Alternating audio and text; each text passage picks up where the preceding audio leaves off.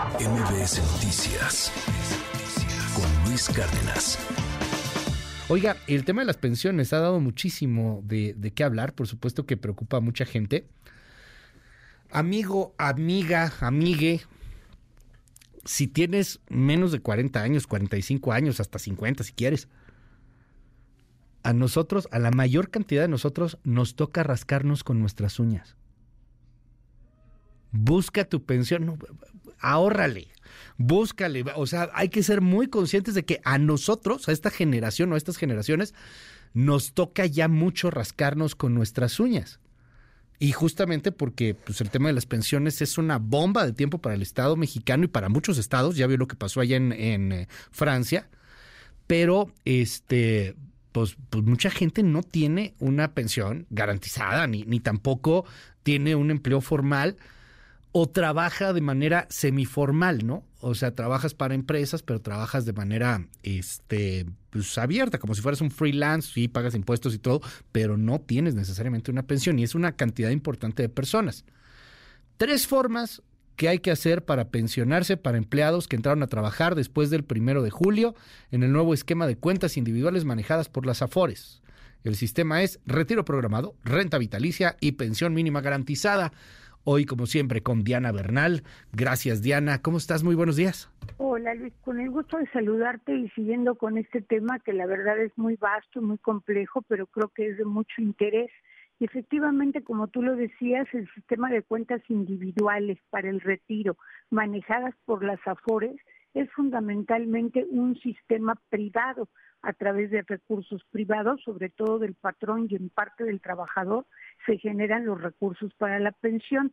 Recordemos que este sistema está vigente de manera optativa para todos los que se jubilan ahora y lo eligen, pero que hayan cotizado al Instituto Mexicano del Seguro Social antes del 1 de julio de 1997 pero como tú lo decías, ya para todos los que empezaron a cotizar al seguro después de esa, a partir del primero de julio de 1997, el sistema se vuelve obligatorio. Este sistema para poderse pensionar requiere por lo menos actualmente en el año 2023, por reforma de esta administración, de 800 semanas que son poco más de 15 años. Pero esto es progresivo. Los que se jubilen a partir del año 2031 van a requerir por lo menos mil semanas, que es un poco más de 20 años. Y yo quiero decirte, Luis, que hablando de pensiones hay dos versiones. La oficial, según la cual se generan pensiones remunerativas, y la real, donde la verdad se generan pensiones muy exiguas con este sistema. Tan es así que tú hace poco lo mencionabas, se ha creado todo un sistema de recursos paralelo de pensiones con la pensión al bienestar para adultos mayores. En el presupuesto de 2024 se está considerando 465.048 millones de pesos para pagar una pensión de 6.000 pesos bimestrales a las personas que tengan 65 años o más y la soliciten. Bueno, volviendo al tema de las AFORES, una de las ventajas de este sistema de cuentas individuales es que cuando llegas a tu retiro, si tienes el dinero, puedes manejar con cierta flexibilidad tus recursos de esa cuenta individual, pero siempre, lo cual es muy remoto, destinadas ahorras el mínimo, que sean superiores a alrededor de un millón setecientos cincuenta mil pesos, porque un millón setecientos cincuenta mil pesos aproximadamente no puedes disponer de ese dinero porque va a servir para generarte una pensión mínima equivalente, en este caso, a un salario mínimo más el 30% pero si tienes más de un millón setecientos cincuenta mil pesos, puedes generarte la pensión mínima y retirar todo el resto del dinero, lo cual para algunas personas pues es un atractivo.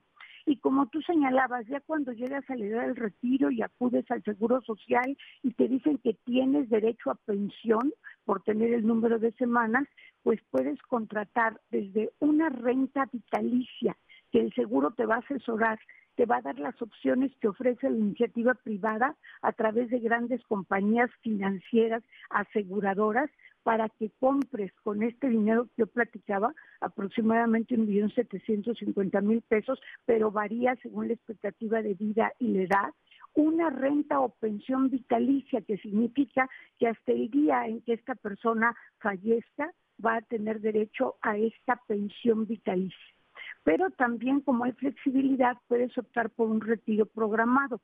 ¿Qué es esto? Que tú digas, bueno, no, yo tengo tanto en mi cuenta de Afore, por ejemplo, tengo dos millones y yo quiero que me paguen una pensión más alta. Entonces te dicen si tienes, por ejemplo, 75 años, sí, le vamos a pagar una pensión más alta, pero no me va a alcanzar para 10 años. Y tú puedes optar, no importa, en el retiro programado puedes optar que te den los recursos a mayor cantidad, pero con el más riesgo, con el mayor riesgo de que tengas una expectativa de vida mayor a la que tú estás presumiendo y te quedes ya sin ningún dinero. O sea, son dos, renta vitalicia, contratas una aseguradora, tienes derecho a tu pensión que te calculen de por vida. O retiro programado, la propia FORE te administra, te da la pensión que tú más o menos determines de acuerdo con tus recursos y esa no va a ser vitalicia, sino se va a agotar cuando se agoten los recursos. Y la mínima garantizada, Luis, pues es cuando no logras tener el dinero suficiente para jubilarte conforme a la FORE y entonces el gobierno es el que entra en este enorme presupuesto que tú señalaste para pensiones, el gobierno entra a pagar la pensión mínima garantizada de un salario mínimo. En la de un millón setecientos cincuenta nos preguntan aquí cuánto es más o menos lo que le da a cada persona en la pensión vitalicia. el salario mínimo, ah, vamos a hacerlo con datos actuales, te da el salario mínimo que son aproximadamente 6.300 pesos más el 30% que son 1.800. ¿Más el 30% por qué? Sí, como 8.100 pesos. Ok, como 8.100 pesos. Eh, ¿El 30% es por qué? Preguntan aquí porque es el sistema de cuentas individuales. Ah, si yo no tengo el suficiente dinero, pero coticé las semanas, eh, mil semanas para 2031, el Estado me da un salario mínimo como pensión mínima garantizada. Pero si yo tengo en mi Afore alrededor de un millón setecientos cincuenta mil pesos, yo mismo me otorgo la pensión mínima garantizada, pero tiene que ser el salario mínimo más el 30%, si es por cuenta individual, si es por Afores, si no la paga el Estado, vaya. Pues ahí está muy, muy interesante el tema. Hay muchísimas preguntas, Diana, pero se nos va un poco el tiempo. Hay que ver cómo le hacemos para, para poder eh, contestar todas estas. De entrada, en tus redes sociales, ¿cuáles son? Sí, por favor, Luis, me siguen en Twitter, digo en X, por favor, en arroba Diana Bernal A1 y en LinkedIn Diana Bernal. Ahí estoy contestando todas las preguntas para el auditorio de Luis Cárdenas y MBS. Ay, muchísimas gracias, Diana. Te mando un abrazote. Muy buenos días. Un abrazo, Luis. Excelente día. MBS Noticias con Luis Cárdenas.